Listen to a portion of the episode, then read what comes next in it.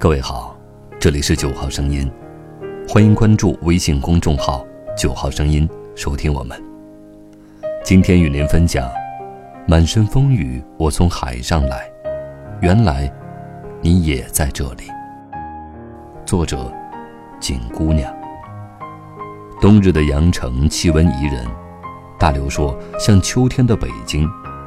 他从埋都来到这座天净云白的南方城市。特别的高兴，一路直嚷着好舒服。我们对广州并不熟，事先也没有做任何的攻略，下了高铁就直奔最有名的广州塔。广州塔又叫做广州新电视塔，昵称小蛮腰，本地人都叫它水蛇腰，总高六百米，毗邻珠江。因为恐高，我们没有上去，只是围着四周转了转，算是到此一游。珠江两岸建了风光带，长堤上游人如织，时有骑脚踏车的情侣从我们身边嬉闹着飞奔掠过，我羡慕不已，也想要租一辆来骑。最终因为手续繁琐，行程仓促，只得作罢。沿着江边。有一列漆成彩色的有轨电车，过不得多久就会叮铃铃往返一次。我特别的惊喜，指着迎面驰来的电车跟大刘说：“你看，像不像《千与千寻》里的场景？电影里千寻坐着海上列车去救小白龙，温柔的无脸人默默地随在身后。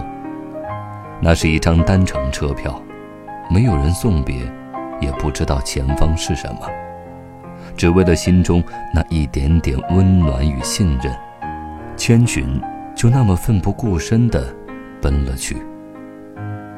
而我与大刘也是千山万水来相聚，动画与现实的重合，让人恍惚。我跑去看他的站牌，只是小小距离的行程。从广州塔到万盛围，共十一站，票价两元。由于与友人相约午饭的地点背道而驰，我没有能够坐上这列小电车。将来有机会再到广州，我想我一定会专程来坐坐这趟小列车，转个几十圈，一偿心中所愿。离了广州塔，我们又去了南方大厦。与友人会合，途中大刘问我将来还会不会记得此时的情景。不等我回答，他又接着说：“其实我一个人也是可以来的，也会玩得很开心，只是没有人陪伴，总归还是会有些遗憾。因为有些心情，无论当下还是以后，都没有人与我见证和分享。这次见了你。”以后再想起广州这座城市，我都会想起某年某月某日，曾与谁一起去过那个地方。这些，都是很温暖的回忆。事后想想，如果他没有这么一问，我或许就不会什么都记得这么清楚了。在知乎上看到过这样一个故事：猴被压在五行山下。和尚来时，他只说：“我无父无母，无情无爱，无牵无挂，且无法无天。”和尚去吧。和尚只是摸摸自己的光头，说道：“好巧，我也是。要一起去探险吗？”那一天，五行山塌了。两件事并不相干。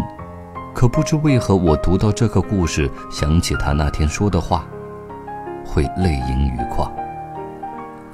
从南方大厦作别友人，我与大刘行至附近码头，准备坐客轮畅游珠江。在等候船的时候，我望向身后那条弯曲的街道，微风中摇摆的树枝，阳光下静默的楼群，和各种各样行人的影子。我不禁痴痴的出神，在山中待得久了，世间繁华，竟像是梦中情境，总让我感觉到不真实。这一路虽然舟车劳顿，但我的心情却非常的轻松。上了渡轮，将身子斜靠在船的栏杆上。上了渡轮，将身子斜靠在船栏杆上。江风拂面，波光粼粼，远方烟雾流转，耳畔传来大刘低沉的话语声。那一刻，我竟然有一种天荒地老的感觉，真的想赖着不离开。我跟他说：“到了终点，我们又坐回来吧，我不想走了。”他说：“好。”我们都期望航程能够再远一点，甲板上最好能够摆上一壶茶，再有人吹着轻柔的萨克斯风。听得醉了，众人可以随着音乐翩翩起舞；又或者，像那秦淮河一样，有人在船中唱着评弹。我们就这样虚度时光，一直消磨到星光满天，灯火璀璨。很多年前读张小娴，他在文中说：“你刻骨的思念在哪里？你的故乡。”就在哪里，而我又多想时间能够停在这清水长天里，让我守着心爱的人，喝一杯老茶，静默无言，缓缓老去。